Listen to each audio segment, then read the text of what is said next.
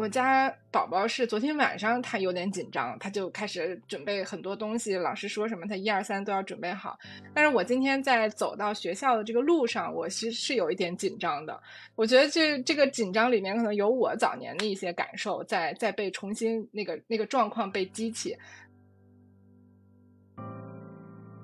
在后面，爸爸妈妈会去赞赏狗狗这样的状态的时候，或许也是他们被唤起了他们曾经小的时候一派天真烂漫，或者是说像小姨的妈妈说会有些滑稽，但是小姨的爸爸会说是一个很棒的姑娘。他们可能对于孩子的期许本身也是复杂的，其中既掺杂着他们被父母传递的焦虑或者期望，也掺杂了自己在早年的时候。没有被没有呈现出来，或是没有被尊重的那个部分，所以有些时候，当孩子就是呈现出跟家族不同的一些特质的时候，可能父母还是会欣赏的。为什么说孩子会有叛逆的那个阶段？就是他为了实现自我，或者是凸显自我，他好像必须得经过那个过程。对，必须要把自己的攻击性呈现出来，才能让自己的声音被听到，让自己的想法被看到。对，所以就是当当他能够叛逆的时候，他的主体性还是比较强的，还是有力量的。当一个孩子都没有叛逆，他都不为自我发声和抗争，其实那个是代表后面更大的那个抑郁感或者无力感。大家好，我们是致力于用心理咨询师的视角来传播亲子关系，促进父母成长的无爱团队。每个周末的晚上，我们都会用一个小时的时间，通过一起阅读一本绘本，来探讨和交流育儿或者是人的成长方面的一些议题。非常欢迎大家一起来参与。我是艾一，一名全职的心理咨询师，非常喜欢和无爱团队的。啊，伙伴们以及各位朋友一起来展开每周一次这样的啊绘本共读，在这个里面，我们会借助着绘本的内容，展开非常多的一些联想。Hello，我是小王子，也是一位心理咨询师，非常享受每周的绘本共读和联想漫谈的时间。我是他他，我也是一名兼职的心理咨询师，我对绘本非常感兴趣。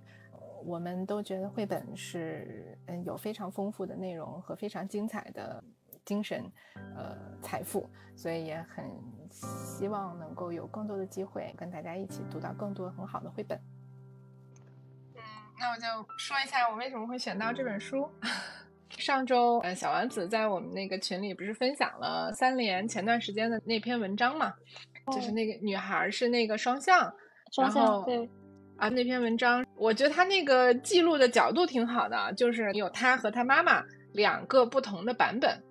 在讲述他们俩在他被诊断双向那很长一段时间里面，他们两个人各自的那个主观世界都在经历什么，我觉得挺神奇的。看到那篇文章以后，本来我其实呃在犹豫，就这周选哪个绘本。看完那个文章以后，我就想到说，我觉得还是我们可以聊一聊这个。我觉得里边有一些，在我的感受上，就是一些代际的那个部分是有一些相似的，在这两个故事里面，包括绘本里面这样的一个。呃，虚构的一个故事里面，和那个三联的那篇文章，关于这个呃现实生活中的这样的一个母女故事里面，我都感觉到有一些相似的部分。我很想今天也可以跟大家去聊一聊。外加上就是这周 神兽回笼了嘛，呃，赶上了这样的一个开学季。我今天在分享我们这次今天晚上的直播的时候，我其实就有一个。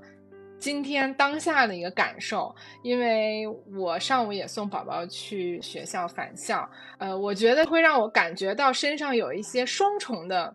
就有一些那种交替式的感受，就是像我们最近在读的精神分析的书里面在讲到家长。呃，在养育的过程中，会同时被勾起两种 感受：一层是我送我的孩子去学校，看到他呃很开心，他很期待见到他假期没有见到的小朋友，我我也很为他开心；另一方面也会觉得，哎呀，这个 解脱了是吧？可以回归我的工作了。但另一方面，就对于开学这件事情，我觉得我有一些可能作为学生时代的一些东西在被激起。我其实会有点紧张的。我家宝宝是昨天晚上他有点紧张，他就开始准备很多东西，老师说什么他一二三都要准备好。但是我今天在走到学校的这个路上，我其实是有一点紧张的。我觉得这这个紧张里面可能有我早年的一些感受在在被重新那个那个状况被激起，所以我会觉得在开学季里面。在这个绘本里面，我也看到了这样的一一些东西，就是从父母那儿呃传递过来的，然后在孩子身上可能会重新重现的一些感受。我们一会儿都可以在这个绘本里面去讨论讨论吧。嗯，暂时还不知道这个绘本在讲什么，但是我听，对我每次都带着神秘来听他他讲绘本，所以我通常都不会提前看。但是我刚刚听你的。开场和介绍这个选这个绘本的由来，我也会很好奇。你刚刚讲的这一段，好像有双重的那个感受，或者多重的感受，跟这个绘本是有什么样的联系？嗯，好，那我们就一起来读一下这个绘本吧。最棒的狗狗，它是一个以色列的作家，呃，加利亚·伯恩斯坦。嗯，在封面页的时候，其实。呃，就出现了另一个主角啦，就是这位呃红头发的卷卷头发的小女孩和这只狗狗，所以这个故事其实是围绕他们俩开展的。我们的小狗狗主角出现了，小伍德豪斯奇丽佩波黑面包三世，来自一个尊贵的家族。这边呢有他的东西，他的这个。狗狗的这个食盆上面还雕刻了它的名字“黑面包三世”。它的妈妈是远近闻名的马蒂尔达百合玫瑰水仙花，他的爸爸 是家喻户晓的伍德豪斯奇利佩波黑面包二世。这是他爸爸和妈妈的照片。他的家族成员都是比赛冠军，蓝绶带获得者。各种狗狗秀的最佳狗狗，以至于小家伙儿大家都认为，总有一天它会成为家族中最棒的狗狗。要知道，它可是黑面包水仙花家族的孩子。墙上荣誉墙哈，都是他们家族获得冠军的祖先们的照片。宝贝儿，一天妈妈说：“是时候让你拥有自己的人类了。”我干嘛需要人类？这个嘛，当你绕着狗狗秀的圆形秀场小跑时，爸爸说，一个穿西装的人类在旁边陪你一起跑会更气派。虽然那场面也挺搞笑的。没有人类陪跑就赢不到绶带哦，妈妈说。别问我为什么。可是怎么才能拥有一个人类呢？他们会来找你的，妈妈说。你只要坐直。表现出对他们满不在乎的样子，他们就知道你有多尊贵了。来，我们练习一下，能为妈妈坐直吗？嗯，真是个好孩子。伊莎多拉·亚历山德拉·鲍尔和他的家人都爱狗狗。他的爸爸是狗狗美容师，最棒的狗狗美容师。他的妈妈是狗狗秀演员，妈妈的妈妈也是狗狗秀演员。伊莎多拉八岁时，全家人都认为她得拥有一只参加狗狗秀的狗狗了。这是在介绍这个小女孩。小伍德豪斯奇利佩波黑面包三世坐在一个小小房间的小小床上，旁边立着小小牌子，上面大大的写着他的名字。他尽可能摆出一副满不在乎的表情。这个不难。因为他真的什么都不在乎，然后他睡着了。当他醒来时，一个女孩正盯着他看。他打了个哈欠，糟糕，不应该打哈欠。他坐直了，糟糕，耳朵翻过来了。他往右晃头，不管用；他往左晃头，管用了。他再次坐直了身体，女孩咯咯的笑起来。我要这只，妈妈。真的吗？妈妈说，它太瘦了，还有点邋遢。它是……妈妈弯下腰读标牌上的字：“黑面包水仙花家族的孩子，就是他了。”我叫伊莎多拉·亚历山德拉·鲍尔。回家的路上，女孩说：“不过你可以叫我小伊。”你叫……他看了看手里的便签儿。五豪斯奇利佩波黑什么？我可以叫你奇丽吗？奇丽摇了摇尾巴，这个名字刚刚好。该训练了。几天后，小一的妈妈说，在狗狗秀上该怎么表现？你们俩都要好好学学。要这样做，不要这样做。要这样站，不要这样站。要这样跑。不要这样，小一。该洗澡和理发了。狗狗秀前一天，小伊的爸爸说：“嗯，奇丽。”小伊说：“你该洗澡理发了。”我说的是你们两个。爸爸说：“不要！”小伊大喊着冲出房间。结果他们还是洗了澡，理了发，而且。我们看上去真傻，小伊说：“我的鞋子怎么这么亮？”奇丽瞪着眼睛。在这个绘本的图上就可以看到，他们两个被他的爸爸改造的打引号的面目全非了，跟之前完全不一样。这个小狗狗说：“它毛茸茸的，蓬松松的，它还光着半个身子，但现在就要上场了。”嗨，大家好，欢迎收看《少年狗狗秀》，我是海伦·拉斯波恩，我是迪戈迪洛斯佩洛斯。接下来该谁上场了？海伦。接下来是伊莎多拉·亚历山德拉·鲍尔和伍德豪斯·奇丽佩波黑面包三世。这只狗狗是黑面包水仙花家族的孩子，它站上了展示台，真是完美。现在他们绕场跑起来了，啊，糟糕！伊莎多拉的鞋子掉了。快看，海伦，狗狗叼回了鞋子。哇，狗狗在帮他穿鞋子，好像一位小小的白马王子。迪哥，鞋子终于穿上了，可他们跑错了方向。人群在呼喊：“跑错啦！”他们在往回跑。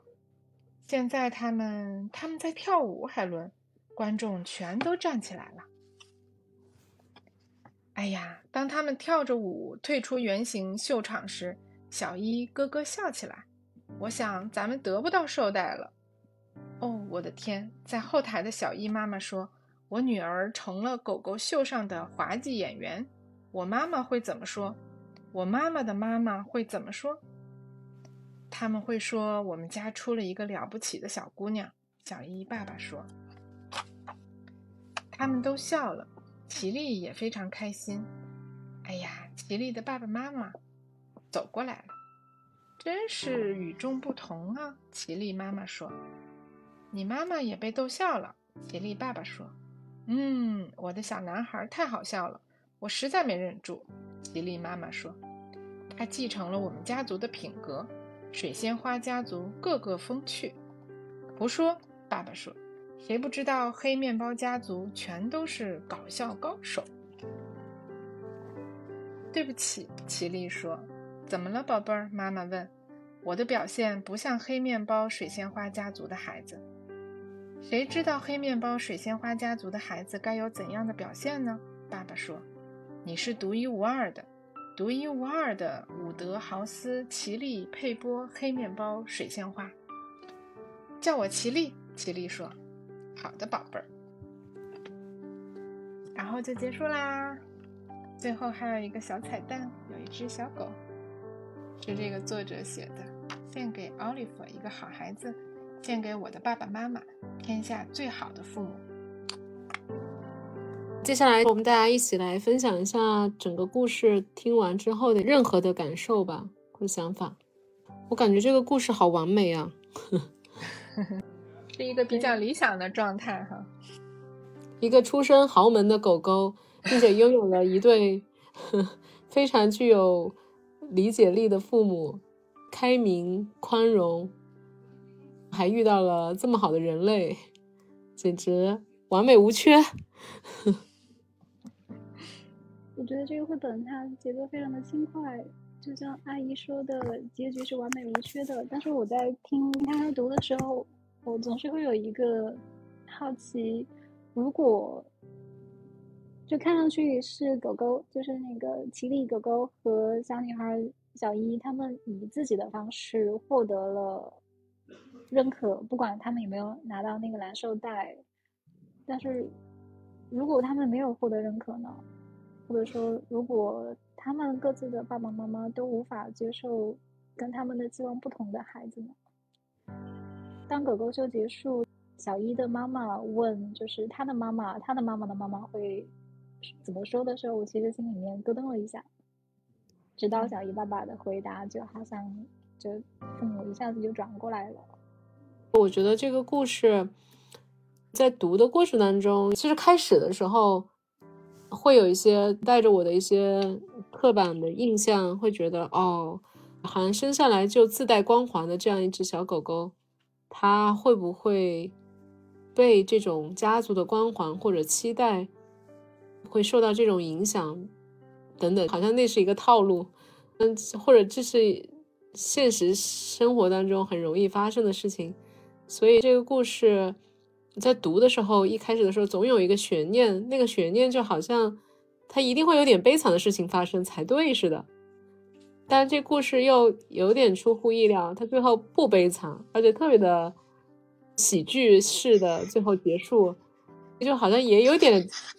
让你觉得，恰恰是这个完美，好像又是觉得出乎意料。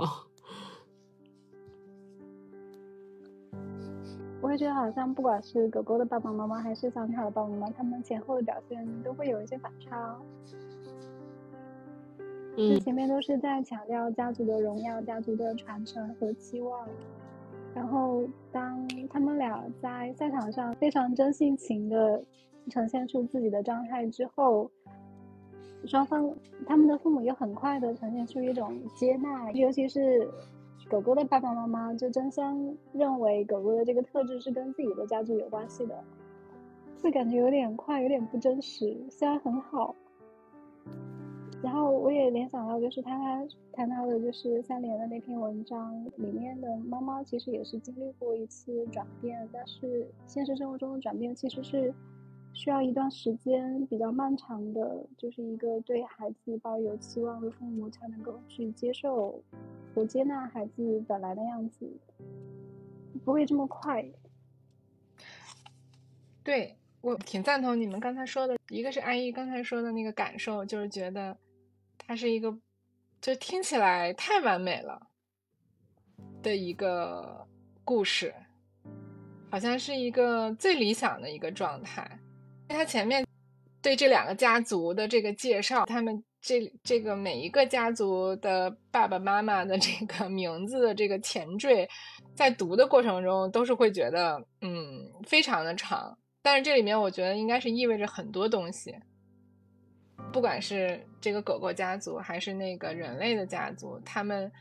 每个家族里面都有很多的传承和期待和既有的一些光环、那些压力。嗯，我觉得这些东西，这两个小小小可爱们，就是通过这个简单的方式去突破，是很难的。我会觉得在绘本里面达成了一个神奇效果，只有在绘本或者神话传说、童话故事里面，嗯，会发生这样的，只经过可能一个偶然的事情或者一次的事情，就会达到一个那么长时间积累的一个认知上的改变。我觉得这可能是只有在故事里才会发生，但是在现实生活中的话，如果他这样两个，不管是狗狗还是人类的家族，呃，要遇到家族里面会出现这样的 所谓的这个异类的这样的成员的话，他们的这个冲突和相互之间的理解和接纳，我觉得可能是一个非常复杂的过程。嗯，对，就阿姨可能就包括阿姨她说一开始听到就是他们的家族种种的时候，就会有一种沉重感，或者说可能预示着一种悲剧。就像古希腊的时候，其实大部分所谓的半人半神的英雄，或者是凡人的觉醒，其实都会带来对抗冲突，然后最后可能会以不管是以和平的方式，还是以流血的方式实现，它中间都会有一个漫长的过程。但是这个绘本的处理方式就很像，本来可能是一个古希腊的悲剧，变成了古希腊的喜剧，就好像《天降神兵》，或者是说，就类似于，譬如说我们说那个朱耶和罗密欧，他们的父，类似于家族世仇，然后突然家族的上一辈就改变了看法，就变成了一个喜剧。但我觉得这个故事就是我们。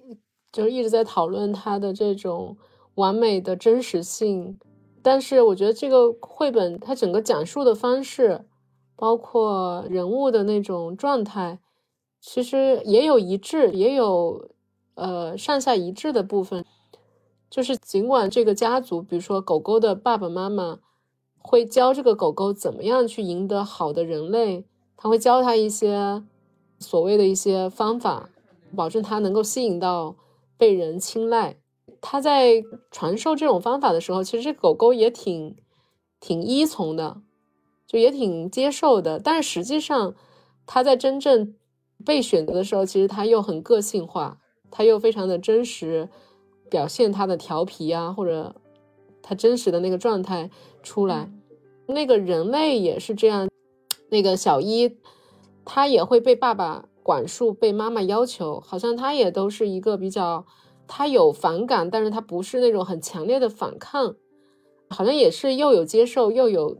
自己的那个部分。所以当他和这个小狗一起在那个表演秀场秀场上，我觉得好像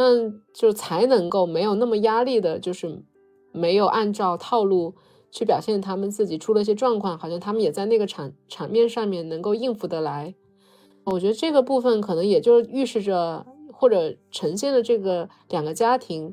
他们既有这个家族传承下来，或者表代表权威或者大人的一些要求，但是同时也留给了孩子们一些空间。我觉得倒是是上下一致的，所以整个感觉就不是那么的激烈和反抗，所以我觉得读的时候也会觉得挺挺舒服的。再次读完，然后就说我刚才跟大家分享的，为什么我说最近开学季的时候我会想到这个绘本，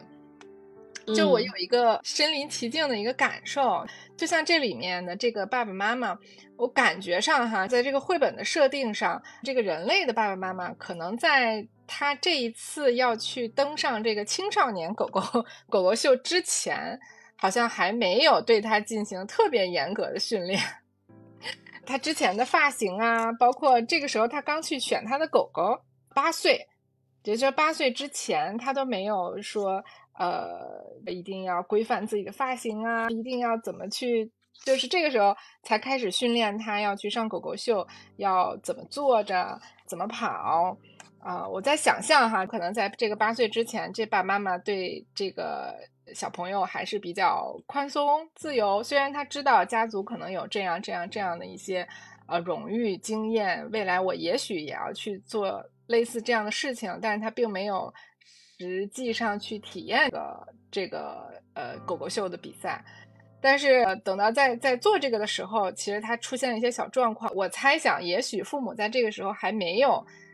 呃一定要让他去拿什么什么什么冠军这样的一个那么强的期待。可能就是让他先去试一试，因为这是少年狗狗秀嘛。为什么会跟那个家孩子开学的这个我会联想到？我会想到在我们家孩子上幼儿园的时候，我好像也类似这样，就我对他没有那么多的呃期待，比如说他一定要怎么坐着上学，一定不可以怎么样，然后一定要表现的怎么样，是没有那个部分的。但是到他开学，呃，一年级该上学，开学要要去学校的时候，我就开始对他有这些要求。我希望他能够适应这个学校。但是我在说这些东西的时候，其实我会有一个很强烈的感受，就是有一些东西，我会突然觉得那个是无意识就就出来了。我会联系到这个绘本里的这个父母，我在想他们去说一些话，比如说，就是这张图，这个小一和他妈妈都会用类似的姿势去看这个小狗。然后呢，这个妈妈说：“你们两个要好好学，你要这样做，要那样做。”其实我会有一个感受，可能我给他的一些要求、一些呃规则，是一些。我在成长中被灌输和既有的那些东西，甚至到有一些焦虑和压力，是我可能被勾起了我要上学或者我上学过程中的那种体验。但是小朋友那个时候可能是没有那个感受的，所以他会说我们看上去真傻。那我就会想说，那个一年级的小孩儿可能上学的时候也会说，哎呀，这样坐着。好傻呀，或者怎么样哈？对，对，就是那种感觉。我会觉得这个部分很有相似性。就是在第八页，当那个狗狗的爸爸跟他解，就是小狗问我干嘛需要人类，狗狗的爸爸在解释说，当你绕着狗狗圈、狗狗秀的圆形秀场小跑时，一个穿西装的人类在旁边陪你一起跑，会更气派。虽然那场面也挺搞笑的。我是猜想，可能在爸爸小的时候，他可能也。问过他爷爷类似的问题，是小朋友可能都会觉得我为什么要这样做？我为什么要在学校里面有那种坐直？为什么要去接受这样的发型？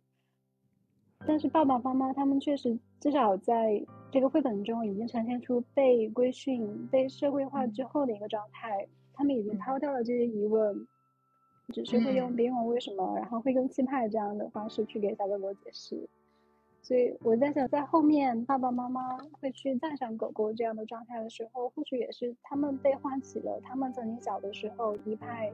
天真烂漫，或者是说像小一的妈妈说会有些滑稽，但是小姨的爸爸会说是一个很棒的姑娘。他们可能对于孩子的期许本身也是复杂的，其中既掺杂着他们被父母传递的焦虑或者期望。也掺杂了自己在早年的时候没有被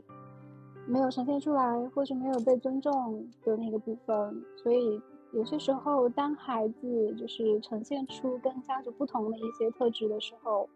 可能父母还是会欣赏的。对，就好像他自己被掩藏的一个部分实现了一样。我有一个很强的想象，就会觉得。为什么他这个故事在那个部分转折那么快？有一个我刚才的猜测，就是也许他们是在，就是说先让他们去试一试，所以这个犯错的过程也是 可以接受，要鼓励他们，让他以后还有信心再去。这是我的一个一个猜测哈，就是就是现在还有一些空间，但是还是会希望他们朝着那个受带的方向去努力，对吗？有可能，我的一个邪恶猜测，但是还有一个联想，会觉得，嗯，作为这么炫的名字的那个家族成员，那他们在家族里面有这样很与众不同、跳脱的这样的成员出来，可能也是他们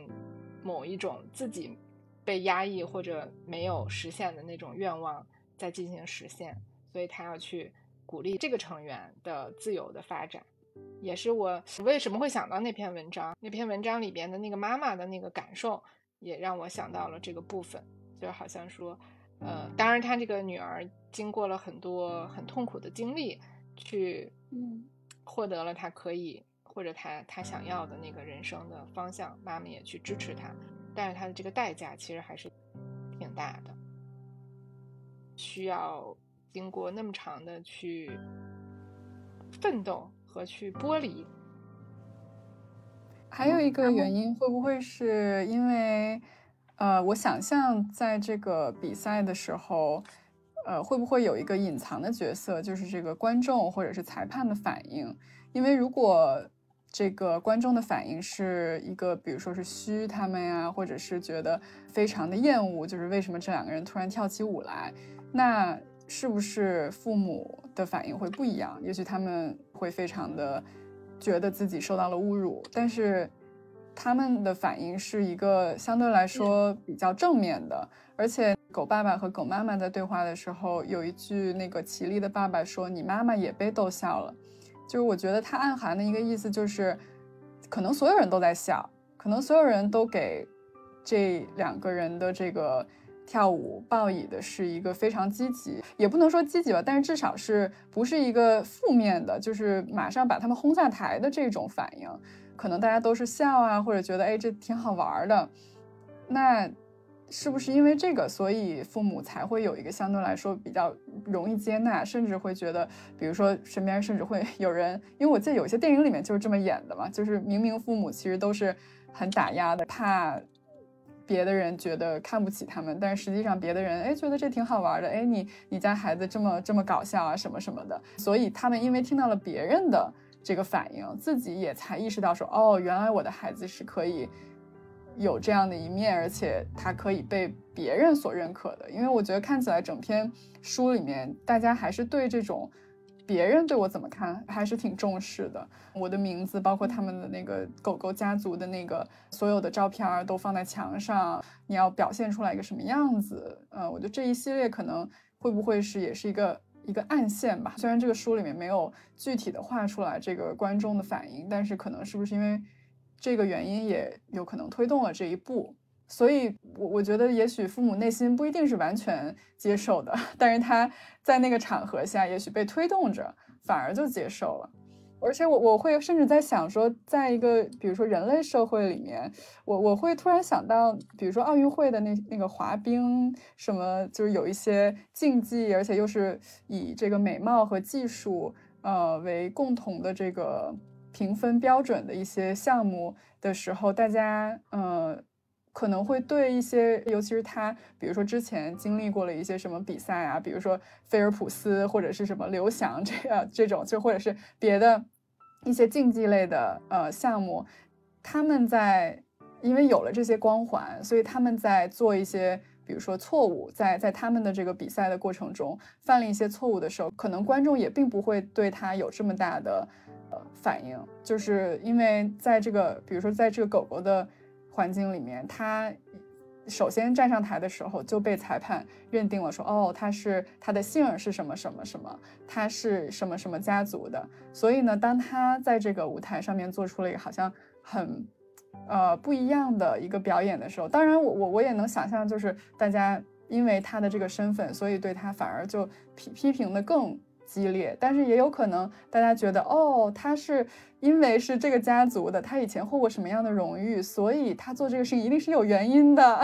他一定不是说就 是故意要呃搞砸这个比赛或者什么的，他他可能是在做一个革新，我或者甚至在想说，那那可能毕加索他在画这个这种抽象派，就跟原来的画不一样的这种。东西的时候，那可能是因为他原来有过一些名气，或者他他有过一些什么样的背景，让人家知道说，哦，这样的人做出来的不一样的这些东西是可以被认可，我们可以称之为是革新的。但是另外一些人也许做的这种特殊的或者是标新立异的东西，也许就被认为是垃圾。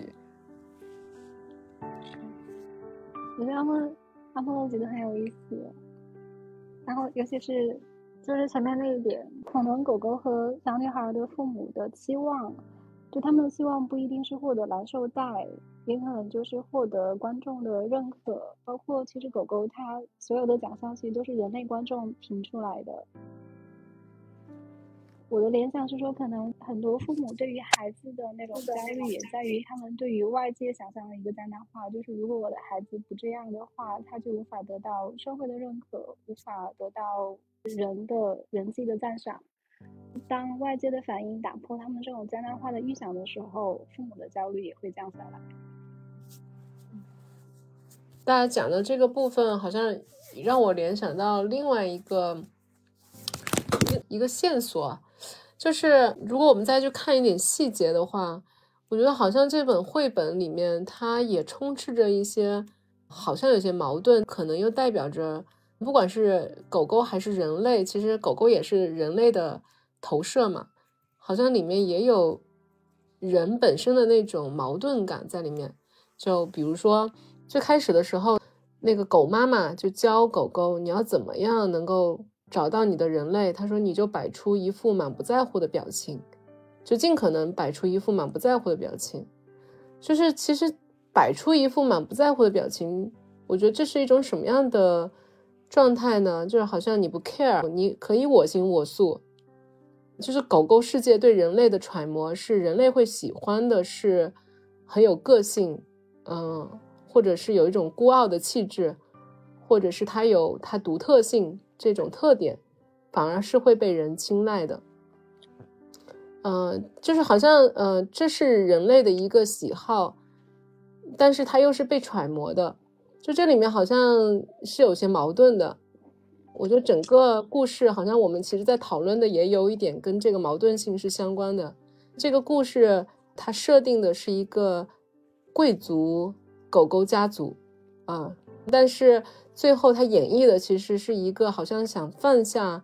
这些家族本身带来的束缚，好像更想去提倡的是那个。更自由、更开放、更解放天性的那个部分，好像最后也赢得了，不管是人类家族，还是狗狗家族，还是观众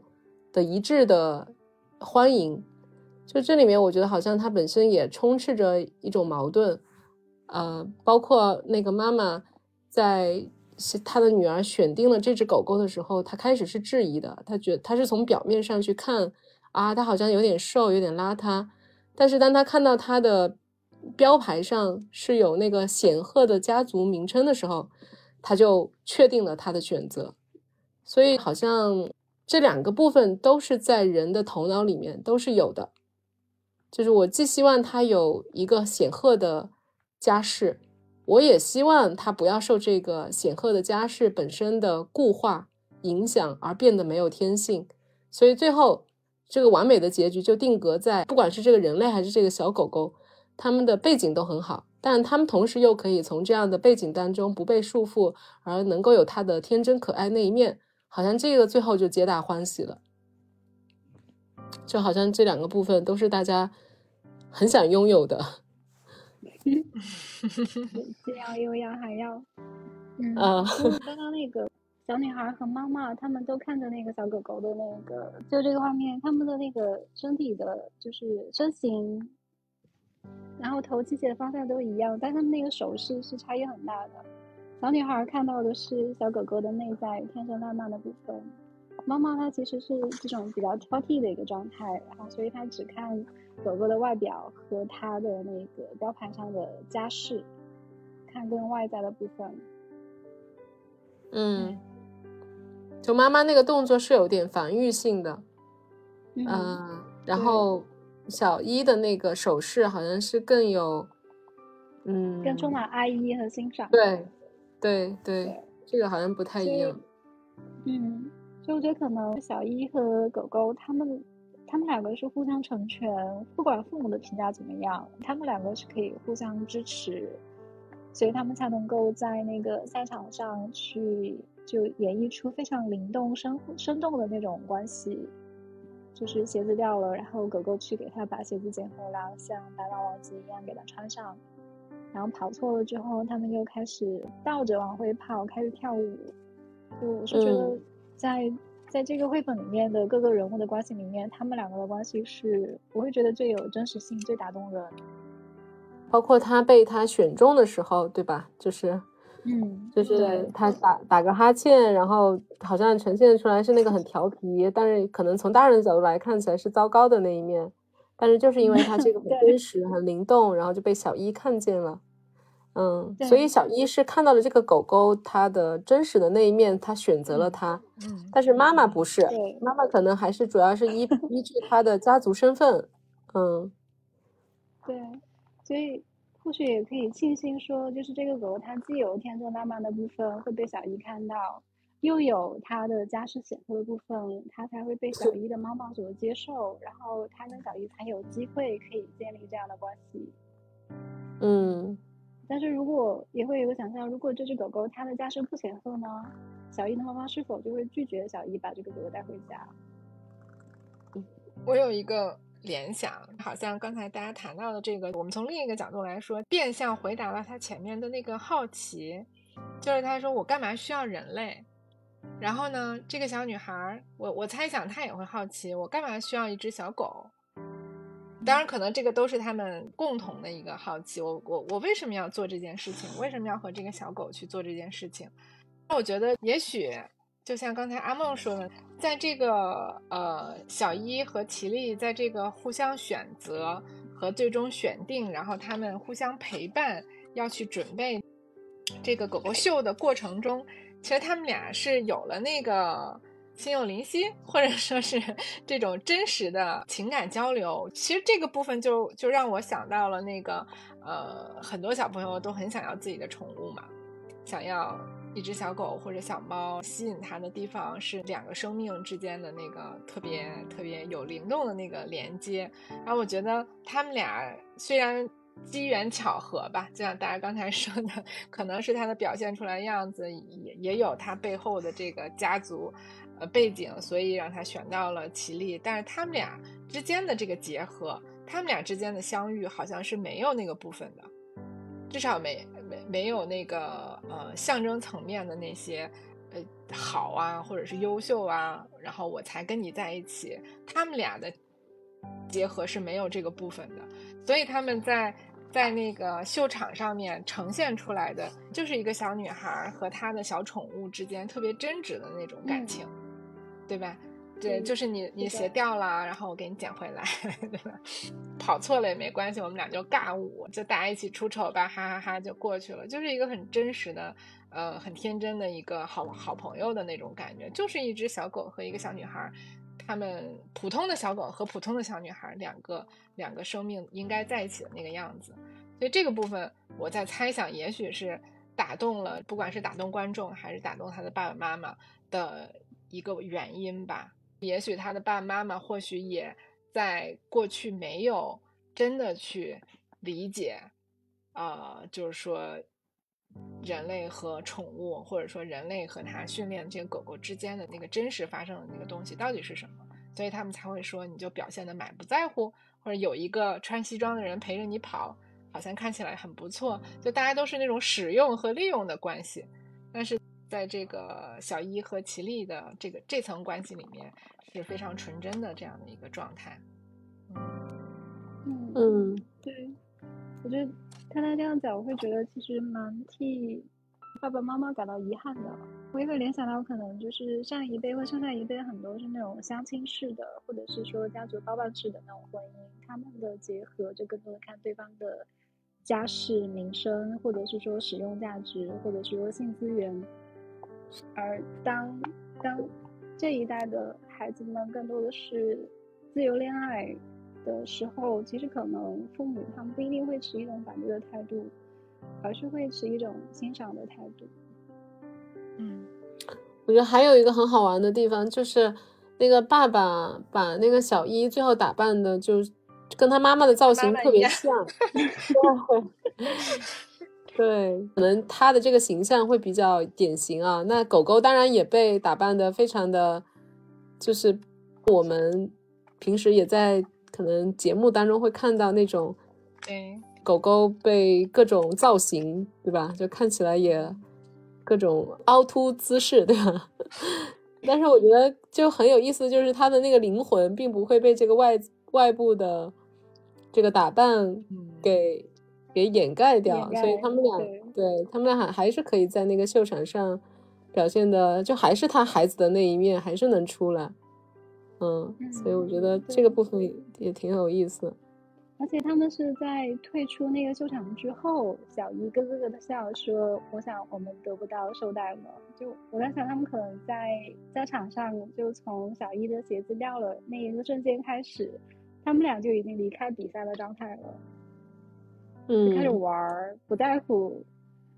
虽然说在比赛结束之后，他们可能会再次意识到说，哦，两个家族的期望都是他们能够得到绶带，所以后面齐力才会跟爸爸妈妈说对不起。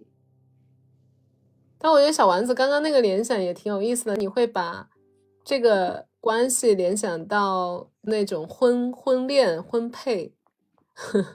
虽然我觉得这这故事讲的好像是狗狗和人的配对，但好像确实里面也就是透露着那种人类的婚配观。哦，对，我是觉得其实它。不管是人和狗，还是人和人的关系，其实都在于一个主体跟客体之间去建立关系。它是抱着什么样的目的，或者是是以什么样的方式？就像我们昨天讨论的，它是一种侵入式的好奇，还是一种充满兴趣的观察？它是为了使用对方去实现自己的目的，就是那种自恋式的爱，还是对被彼此吸引，然后一种客体的爱？嗯嗯。所以，当狗狗问就我为什么要需要人类的时候，其实它的爸爸妈妈提供的回答是，确实是蛮偏自恋的爱的。就是我想要得到受待，我需要一个人类来协助我去期待的完成这个事情。嗯，所以去陪陪衬他们哈。对，所以这个地方也很有意思，就是这个故事的叙述的角度嘛。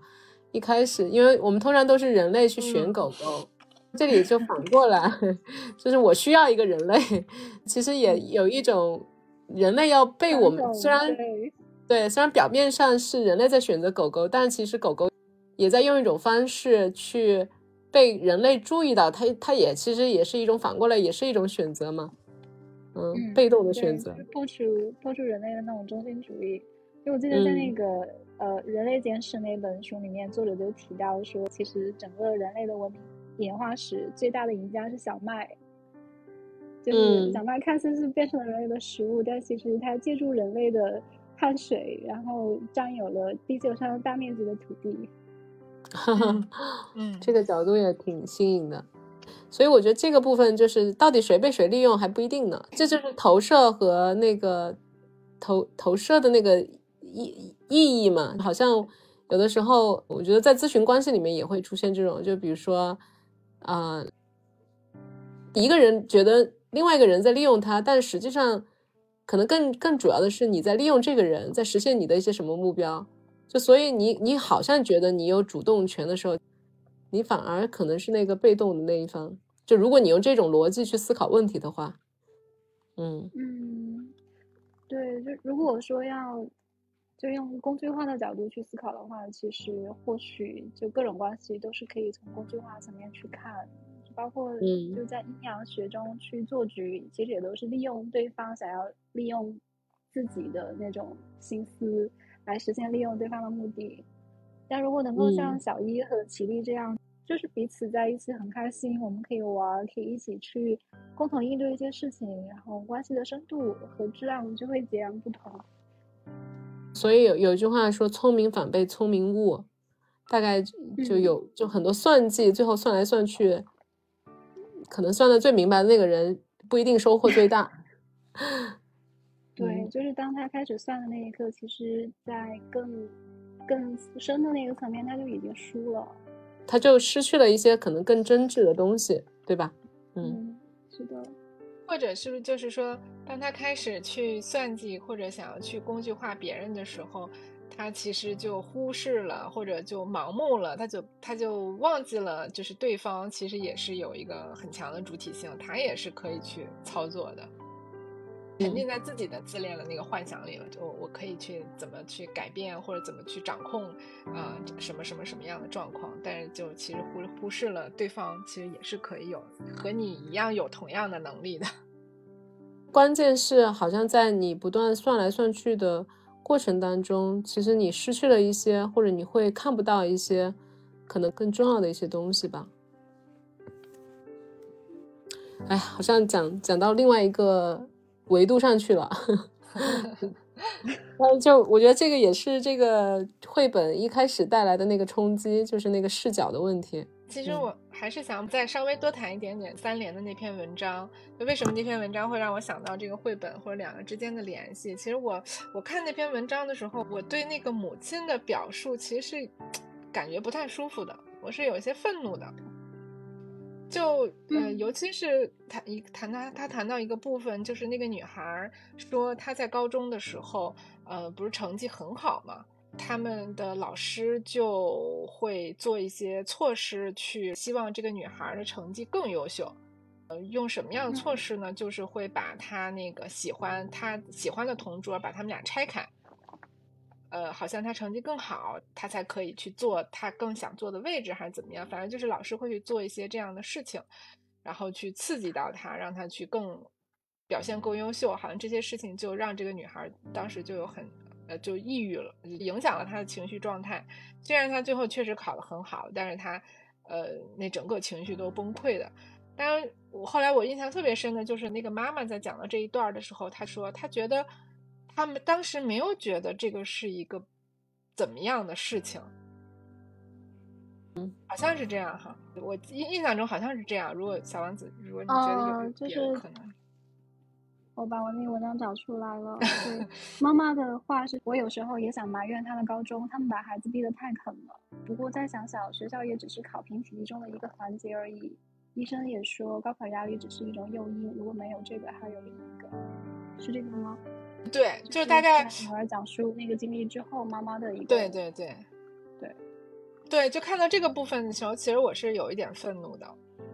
就是好像他进入了那个惯性，让我觉得跟这个绘本里面的这个呃代际之间的这个惯性有一点像。其实，就就这代父母可能这些父母不会去反思这样做会不会对我的孩子好还是不好，或者说。这些事情我能不能去改变，或者我能不能有别的方式，同样让我的孩子成绩很好，但是又不会不用这样去伤害他。但是他会在那个状态下，他会觉得好像也都是这样吧，或者好像不然还有什么别的办法呢？或者这个是一个我猜测啊，他可能惯性上就觉得这个是一个，也许是一个最有效率的一个办法。所以我会觉得这些父母可能在那样的一个状态下，我我倒不是责怪他说他当时做的这个决定是有什么问题，我只是觉得，呃，也许是他成长过程中他就熟悉的就是这样，他不会觉得这个可能会有什么太大的问题。嗯，我不知道是不是这样的一个感受，所以为什么我会联想到我说我开学的时候我也会。那样去要求我的孩子，或者是呃那样去提示他，我会觉得那个是我熟悉的，我曾经是这样的。嗯嗯，这个就是如果社会或者家庭都只有一个价值观的时候，就是这个价值观非常单一，就只有成绩最好，或者是某一条路是代表好这样的判断和引导的时候，它实际上。这个就是一种算计，就像刚刚我们说到的，他就会忽略其他的东西。然后在在那个文章里面，刚刚你描述的那个片段，也反映了很多我们中国这种考试制度下的家庭的对于学习的观念，就是唯有学习好，好像就如果达到了这个目的，就一切都是好的，会有这种价值观。实际上，顺着这条价值观走下去的。如果他不是顺其自然，而是被强加上去的话，就不管是这个孩子，当然可能表现上是会是孩子，他是最大的受害者，他就会真的也顺应了这条路，但是他会失去了很多他本来有的一些天性，或者他的一些需要，他的一些需求，或者他的一些爱好，都在这个过程当中会消失殆尽。嗯，但这种这种消失，总有一天又会。又会找回来，他就会可能出现病态等等，嗯，这个其实，在我们的临床当中，其实我觉得会接触过很多这样的来访，特别是看起来就是学习成绩特别好，但是他活到一定的时候，他会抑郁啊，他会空虚，他会找不到自我。就那个文章里面，其实妈妈就是那个文章里面就是。他妈妈选择那个学校，并不是说学校升学率更高，是离家近，所以我猜想，可能妈妈其实不那么在意成绩，然后包括孩子自己对分数没有执念，然后我也不确定说，就是当孩子遭遇到就是老师会因为他的考试成绩没有达到老师的期望而把他和好朋友分开的时候，他妈妈是否知道这个事情？哦，但是我也知道，就是可能就是当妈妈去想说学校只是考评几级的一个环节的时候，她其实是在压抑自己对于学校的那个愤怒。好像在说服自己去接受女儿当前的一个状态，因为可能包括她也知道，就是双向障碍本身，它是作为一种精神疾病，诱因会有很多，或者是说可能在这个社会当中，当那孩子可能逃过了高考的压力，他可能会再遇到别的压力，然后又会诱发出来，有可能妈妈的心理活动其实是更加更加复杂的，他在尝试去说服自己去接受这样一个结果。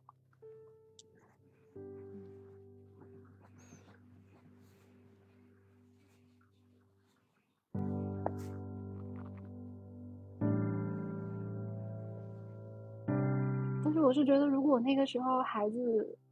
如果女儿就是这里面也谈到妈妈，她和她女儿基本上都是性格朝内走，首先就会去看自己有没有什么不对的地方。所以我在想，可能那个时候女儿也是在看自己没有做的不对，她可能也不一定把这个事情告诉了妈妈。然后妈妈知道的话，我也不确定说她会不会去为女儿去跟老师们抗争之类的。嗯。所以这个时候，其实就是这个又会说到了一个家校还有孩子这个三角之间的关系。我自己的观点是，当孩子跟学校出现冲突，其实孩子是非常需要家庭作为后盾，来支持他的自我的那部分就是发生的。否则的话，对，如果如果家长没有一个很坚定的立场。去去保护自己的孩子，其实这个时候孩子就会非常的拉扯。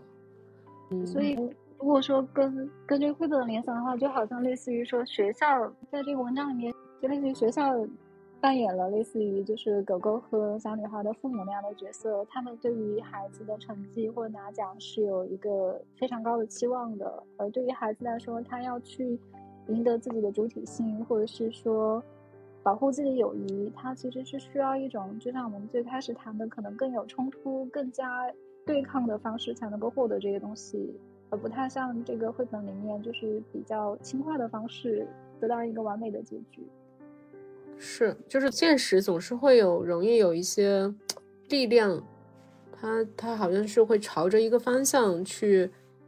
引导人，或者是要求人，嗯，所以有时候对他。要获得那个主体性，为什么说孩子会有叛逆的那个阶段？就是他为了实现自我，或者是凸显自我，他好像必须得经过那个过程。对，必须要把自己的攻击性呈现出来，才能让自己的声音被听到，让自己的想法被看到。对，所以就是当当他能够叛逆的时候，他的主体性还是比较强的，还是有力量的。嗯。就当一个孩子都没有叛逆，他都不为自我发声和抗争，其实那个是代表更大的后面更大的那个抑郁感或者无力感。嗯，所以所以从某种角度来说，家长应该为孩子为孩子的叛逆而高兴的。那种没有叛逆的隐匿的那种无力感，其实是更不容易被发现。嗯，但是其实是更有害的。OK，好，嗯，好，那我们今天嗯的共读就到这儿啦。好的，嗯，好，那就下周见啦。好，下周见。嗯，拜拜，拜拜。拜。